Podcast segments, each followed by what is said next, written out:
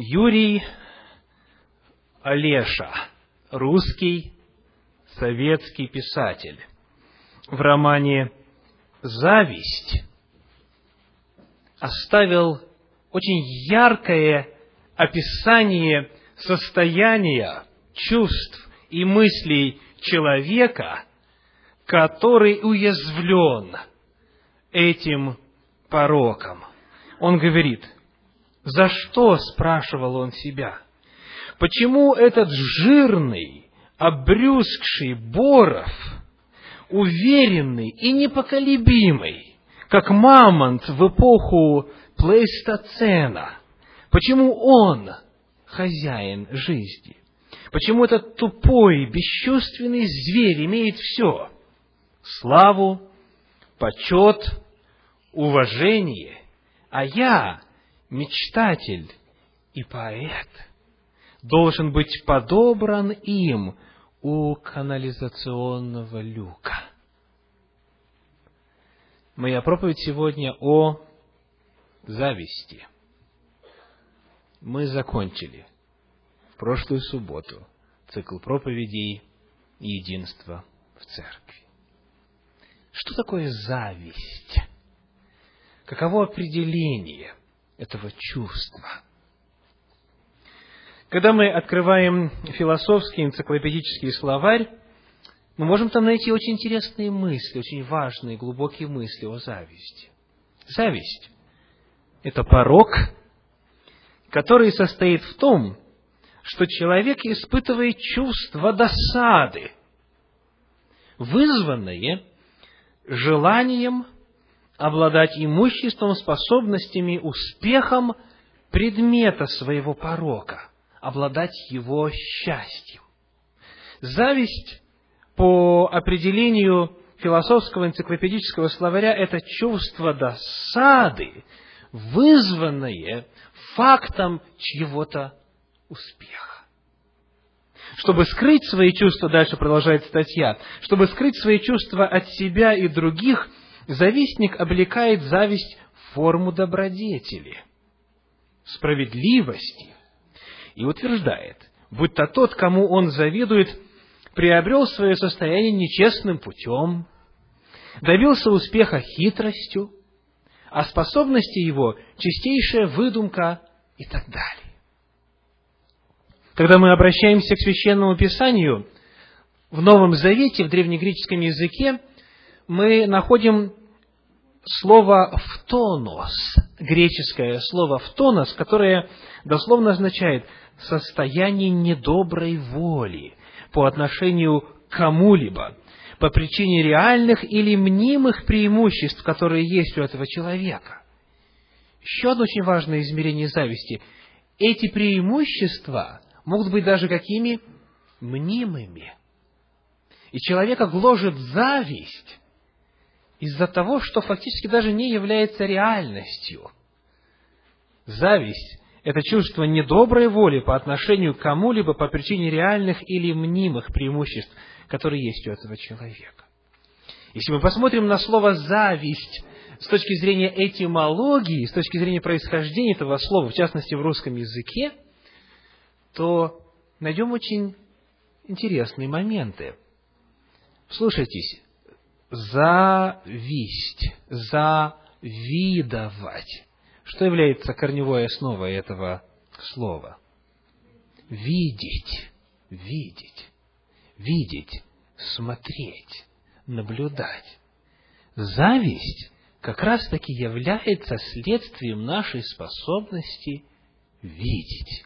Когда мы смотрим на людей вокруг нас, мы начинаем сравнивать, и как следствие есть искушение завидовать, засматриваться и начинать питать в себе недобрые чувства по отношению к этому факту того, что кто-то отличается от нас в лучшую пользу. Завидовать.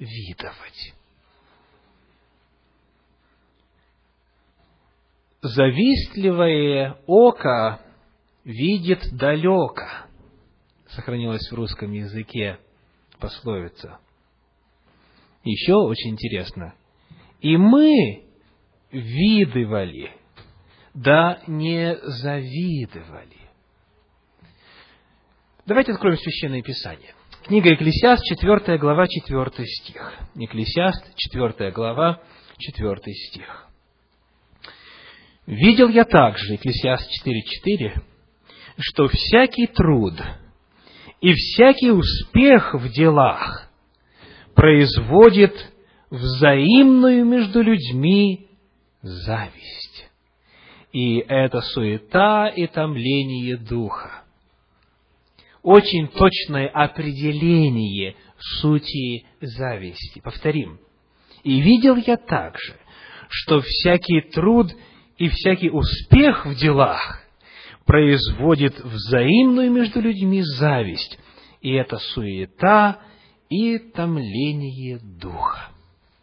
Суть зависти заключается в том, что мы все с вами разные, в разной степени удачливы, умны, образованы, богаты, процветающие и так далее, и так далее.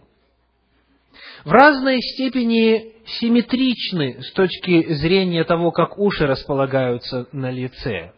И многие другие вопросы. Мы друг от друга отличаемся.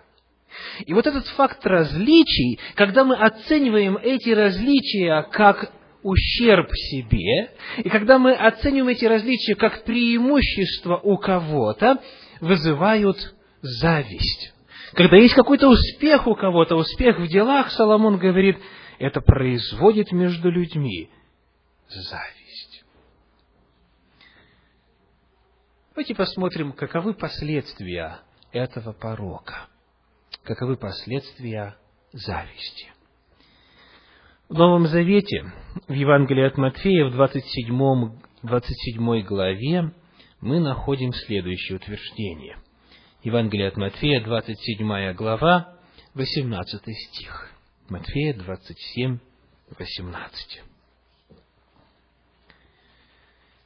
«Ибо знал, что предали его из зависти». О чем идет речь? Кто говорит эти слова? Давайте прочитаем несколько стихов перед этим. Начиная с 15 стиха этой 27 главы Евангелия от Матфея. «На праздник же Пасхи правитель, правитель имел обычай отпускать народу одного узника, которого хотели – был тогда у них известный узник, называемый Варава. Итак, когда собрались, они сказал им Пилат, «Кого хотите, чтобы я отпустил вам, Вараву или Иисуса, называемого Христом? Ибо знал, что предали его из зависти». И эта мысль повторяется в Новом Завете как минимум дважды. Например, в Евангелии от Марка в 15 главе 10 стих те же самые слова. Мы находим, что зависть стала одной из причин, по которой Иисус Христос был предан на бичевание, на надругательство, на осмеяние, на тяжелые мучения, на смерть на кресте. Предали его из-за зависти. Настолько сильным может быть это чувство, что оно для того, чтобы удалить объект, который более успешен и более притягателен и более популярен в народе, готово пойти на уничтожение этого объекта, на фактическое отнятие у него жизни. Вот так люди пытались во время Иисуса Христа решить вопрос зависти. И когда нет человека, тогда и исчезает зависть. В книге «Деяния апостолов», где описывается история ранней христианской церкви, в четвертой главе, ну, давайте посмотрим на седьмую лучше. Деяния апостолов, седьмая глава, девятнадцатый стих, говорит следующее. Деяние семь, девятнадцать. Да, девятый стих, прошу прощения, не девятнадцатый, это опечатка у меня. Деяние семь девять. И так сказано. Патриархи же по зависти продали Иосифа в Египет. но Бог был с ним. Кто помнит, какая там была история?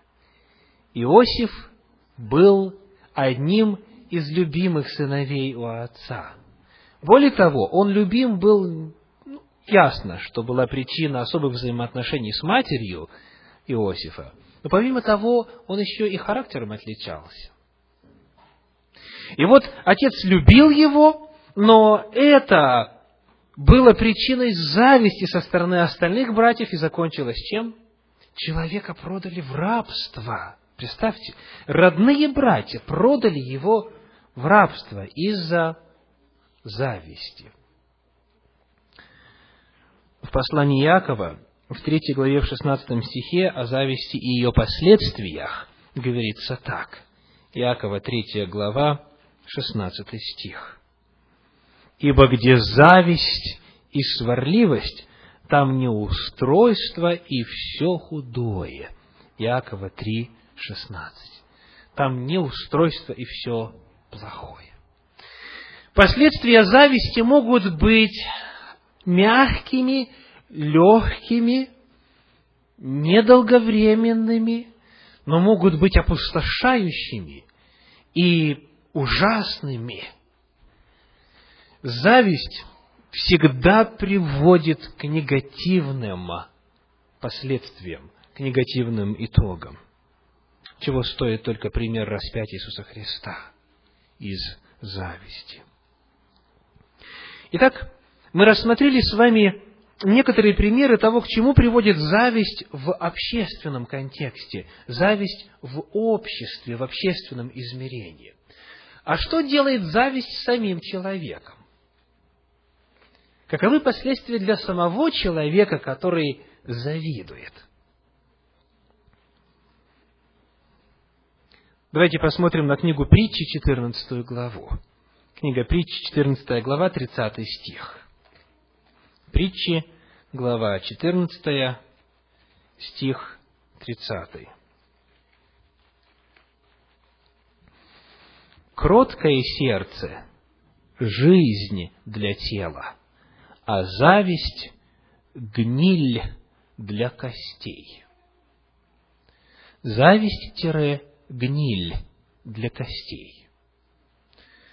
А разве кости могут гнить? Но речь идет о живом человеке. Да, не о трупе, правда? Живой человек описывается. Еще раз повторим. Кроткое сердце, жизнь для тела. И по теперь противопоставлению. А зависть – гниль для, для костей живущего живого человека. Как кости могут гнить у живого человека? Что находится в костях? В костях находится костный мозг.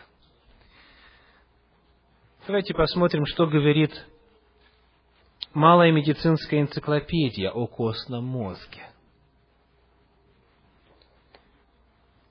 Костный мозг – это центральный орган кроветворения. Кровь, которая есть у нас, появляется вследствие действия костного мозга.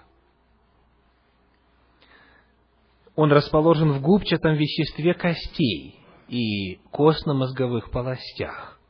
Он выполняет также функции биологической защиты организма и костеобразования. Костный мозг участвует также в разрушении эритроцитов, реутилизации железа, синтезе гемоглобина, служит местом накопления резервных липидов – поскольку в нем содержатся лимфоциты и мононуклеарные фагоциты, он принимает участие в реакции иммунного ответа. Если кости, если костный мозг начинает давать сбои, если он начинает болеть, если он перестает нормально функционировать, или если, используя библейский термин, если он начинает гнить, перестает нормально функционировать, то для человека, для его здоровья, для его иммунной системы это чревато самыми тяжелыми последствиями. человек начинает чаще болеть. Потом развиваются еще более страшные заболевания, связанные с лейкозом и так далее. Многие еще более страшные болезни. Священное Писание говорит, дорогие друзья, если вы завидуете, это не только может причинить вред людям, которые вокруг вас, в вашем обществе, в семье, в церкви, в государстве и так далее. Это съедает вас самих. Это уничтожает вас самих. Это делает вас беззащитными перед лицом заболеваний. Это ведет вас фактически к смерти. Это разъедает вас изнутри. Зависть. На физиологическом, на химическом уровне. Это не просто красивый образ. Нет. Это описание реальных, происходящих в костном мозге процессов. Итак, зависть пагубна для общества. Зависть пагубна для самого человека. Человек, который постоянно завидует, постепенно теряет свои интеллектуальные способности. В том смысле, что у него появляется то, что Библия называет превратным умом. Нет, он не, встает, не становится глупым, но он начинает неадекватно мыслить и неадекватно воспринимать информацию. В послании к римлянам, в первой главе, в стихах с 29 по 32 это описывается так. Римлянам первая глава, стихи с 29 по 32.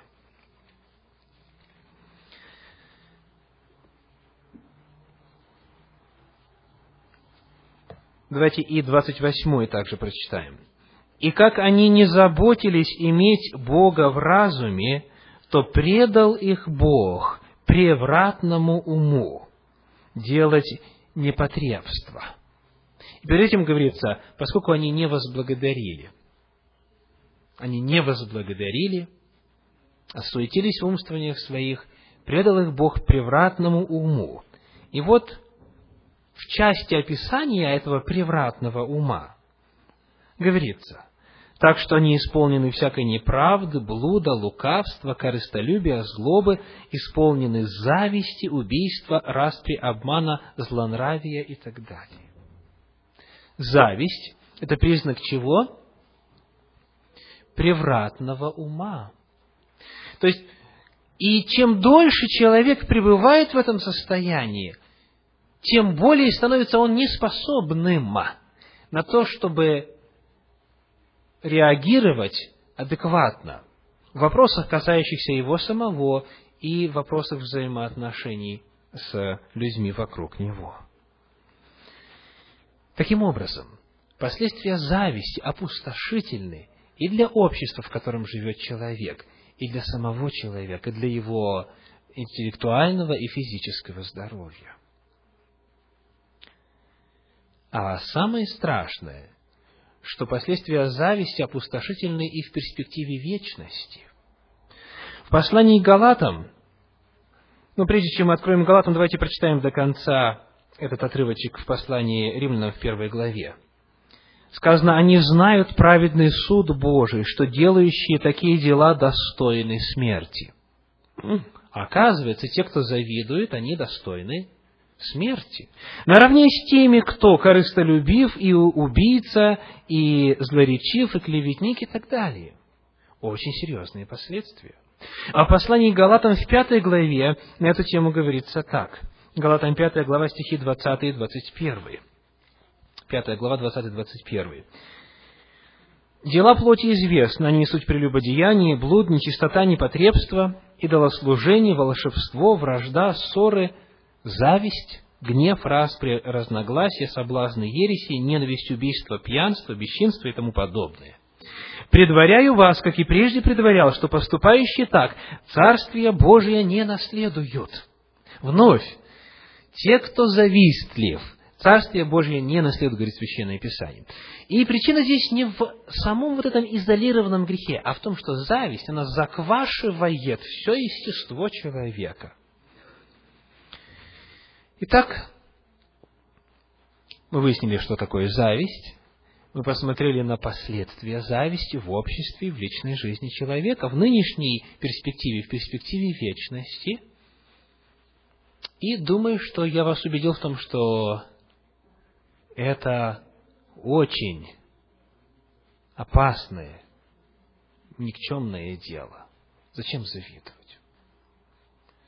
А теперь хочу попросить тех из вас, кто свободен от этого греха,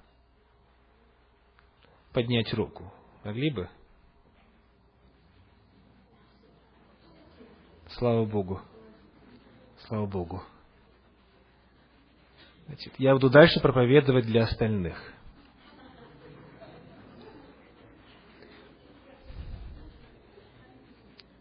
А те, кто свободен, пожалуйста, законспектируйте эту часть проповеди, чтобы другим помочь, чтобы вам было что сказать. Каков же выход из ситуации? Помните, что вызывает зависть? Ответ – наши различия. Различия, которые мы оцениваем как положительные в случае другого человека. Когда у него есть то, чего нет у нас, и нам кажется, что вот то, что у него есть, хорошо, и поскольку этого у нас нет, это плохо. Сможем ли мы устранить различия? В истории были такие попытки устранить человека или загубить его дело, и тогда нет даже и причины завидовать. Но это ясно, неприемлемо. Мы не в силах устранить наличие преимуществ у других людей – но мы можем изменить нашу реакцию и наш взгляд, наше отношение к преимуществам, которые есть у других, не правда ли? Как? Давайте посмотрим ряда практических рекомендаций и призывов и повелений Священного Писания, которые помогут вам во время искушения завидовать, помогут вам одержать победу. Первое. Первое. Пусть осознание того, что другие лучше нас, станет для нас побудительным мотивом освободиться от собственной лени. Давайте прочитаем в книге притчи, в шестой главе, в стихах с 9 по 11. Притчи, шестая глава, стихи с 9 по 11.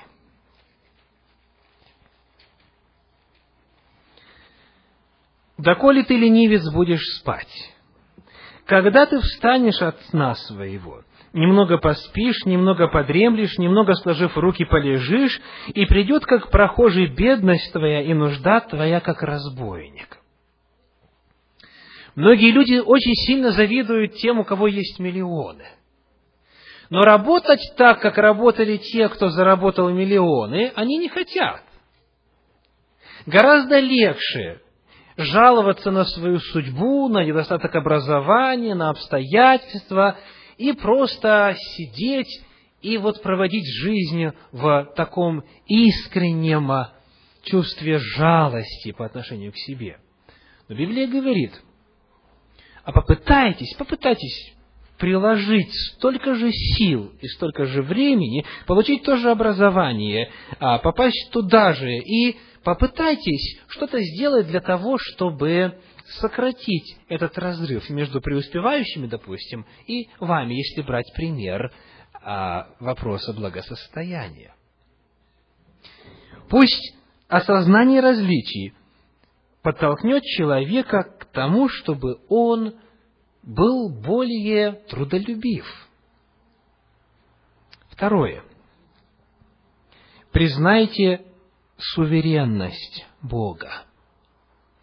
Признайте Божье право кому-то дать больше, а кому-то дать меньше. Признайте Божье право решать, у кого что будет. Потому что факт, даже если человек работает столько же, сколько преуспевающий рядом с ним сосед, вовсе не факт, что он будет точно так же преуспевать, правда? Есть определенные вопросы, которые вне нашего контроля. Признайте в этих вопросах Божью суверенность, говорит Священное Писание. Посмотрим на Евангелие от Иоанна, третью главу. Евангелие от Иоанна, третья глава, стихи с 25 по 27. Иоанна, третья глава, стихи с 25 по 27. Тогда у Иоанновых учеников произошел спор с иудеями об очищении. И пришли к Иоанну и сказали ему, «Рави, тот, который был с тобою при Иордане, и о котором ты свидетельствовал, вот он крестит, и все идут к нему». Иоанн сказал в ответ, «Не может человек ничего принимать на себя, если не будет дано ему с неба». Вы сами мне свидетели в том, что я сказал, не я Христос, но я послан перед Ним. Как бы Иоанн усердно не работал, не проповедовал, не молился, он никогда не стал бы Мессией. Почему? Потому что Господь каждому определил свою долю, свое служение, свое состояние, свою участь в делах этого мира. И потому Иоанн говорит, не беспокойтесь о том, что он более популярен, чем я. Я буду радоваться. И он, он дальше говорит, имеющий невесту есть жених, а друг жениха, стоящий, внимающий ему, радостью радуется. И потому я радуюсь. Ныне эта моя радость исполнилась. Я радуюсь чему?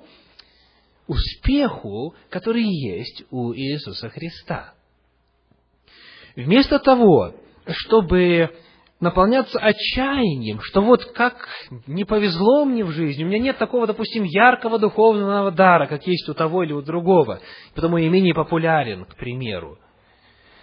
Иоанн говорит, не может человек ничего принимать на себя, если не будет дано ему с неба. И вот слово «не может» в оригинале греческое слово «дюнумай» означает «невозможно». Невозможно. Человек просто не в состоянии иметь то, чего ему не дали.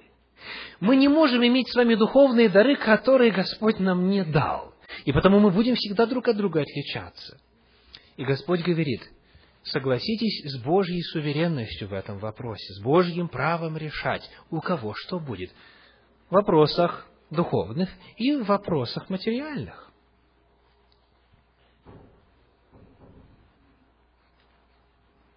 Третий совет в искушении завидовать.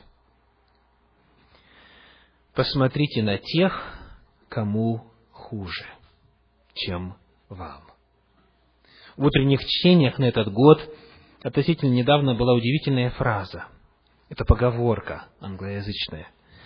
Я жаловался, что у меня не было ботинок, пока не встретил человека, у которого не было ног. Подумайте об этом. Я жаловался, что у меня не было ботинок, пока не встретил человека, у которого не было ног. Посмотрите на тех людей, которые вообще в нищете, у которых ничего нету, в физическом, в духовном, в материальном и в иных отношениях. И тогда, сравнивая, вы можете наполниться чувством благодарности Господу. И вот находясь в этом состоянии, как говорит книга притчи, 21 глава, вы можете кое-что сделать. Притча 21 глава, стихи 25 и 26. 21 глава, 25 и 26. Сказано так. Алчба ленивца, алчба и ленивца убьет его, потому что руки его отказываются работать. Всякий день он сильно алчит, а праведник дает и не жалеет. Интересный стих, удивительный стих. Алчба ленивца. Вот как раз то самое. Это зависть его. Не дает. А праведник, он наоборот, не жалеет, он дает, он замечает тех, кому хуже. И когда он благотворит, когда он дает тем, кому хуже, какие чувства его наполняют? Он не чувствует уже чувство зависти. Он благодарен, что у него есть чем поделиться, но скажу вам, что у каждого из нас есть чем поделиться.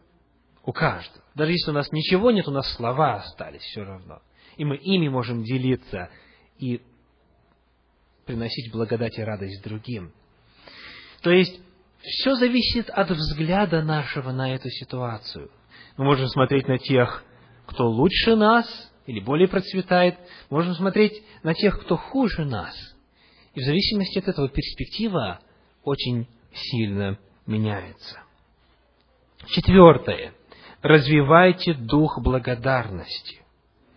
1 Фессалоникийцам 5 глава, 18 стих говорит, «За все благодарите». Бывают моменты, когда мы с вами встаем на колени, наполненные досадой, и некоторые из нас завистью. Мы начинаем сравнивать людей, которых мы знаем, которые, возможно, с нами учились, или которые рядом с нами, и они лучше нас, и устроены, и процветают, и во многих отношениях нам кажется, что они лучше, может быть, так и есть. И мы становимся на колени, и Господь говорит, начните свою молитву с чего? С благодарности. И, и за что благодарите? За все благодарите. И вот человек начинает молитву, говорит, Господи, благодарю Тебя за то, что Ты дал мне жизнь. Благодарю Тебя за здоровье, за нормальное функционирование вот этих и этих и этих органов в моем теле. Пока забудьте про те, которые перестали функционировать или плохо функционируют. Попытайтесь за все, за что можно поблагодарить, поблагодарите. Вы знаете, такая молитва не будет короткой никогда. Никогда. Но самое удивительное – это состояние человека, когда он подходит к моменту жалоб. Когда человек в благодарности пребывает в течение получаса, то это меняет его отношение. И когда он подходит к моменту жалоб, то чаще всего они практически не сходят с его уст. Потому что во свете произнесенного вслух и обозначенного в реальном мире, в звуковом мире, обилия Божьих благословений, наши проблемы как-то уменьшаются и теперь уже не выглядят такими значительными. Если мы выработаем, выработаем в себе привычку постоянно благодарить и за все благодарить, то тогда мы меньше будем завидовать. Нам не хватит время, времени на то, чтобы этим заниматься. И, наконец, последний стих на тему о зависти в моей сегодняшней проповеди. Это послание римлянам, 12 глава, 15 стих. Римлянам, 12 глава, 15 стих. Там написано так. Давайте я прочитаю, как его читают завистники. Они говорят так радуйтесь, когда плачут, и плачьте, когда радуются. Правда? Так завистники читают. То есть, когда у кого-то радость, для них это повод для траура. Потому что у них такого нету. Ну и, естественно, когда кто-то плачет, то да, хорошо, что у меня такого нет. Слава тебе, Господи. Да. То есть, видите, как все перекручено в сознании человека, который завистлив, это на самом деле неадекватное мышление. Священное Писание говорит, радуйтесь с радующимися и плачьте с плачущими. Вот если у человека хорошо, если он учится хорошо, если у него работа хорошая, если у него с инвестициями все в порядке и так далее, и так далее, Священное Писание говорит, что радуйтесь с ним, Искренне радуйтесь за Него, радуйтесь вместе с Ним. Это же вас не касается. Почему вы должны Его успех воспринимать в ущерб себе? С какой стати? Какая взаимосвязь здесь? Если человек плачет, плачьте с ним, утешьте его, проникнитесь его чувствами. Опять не проецируя это на себя, чтобы это не было поводом сказать, «Ух, как нехорошо. Мы можем просто радоваться и быть счастливы по поводу того, что вокруг нас люди процветают, и искренне радоваться. Я так рад, что значительная часть присутствующих подняли руки, благодаря Господу за то, что Он освободил их от зависти. Это на самом деле огромная радость. И самое главное, когда это не задевает тебя, и ничего внутри не просыпается, что говорит, ах, нет, просто радость, чистая радость, Божья радость, братская радость, человеческая радость за успехи и радость других людей. Итак, сегодня, дорогие братья и сестры, мы с вами открыли священные писания для того, чтобы рассмотреть и сделать обзор темы зависти. Зависть – это объективная реальность нашей жизни.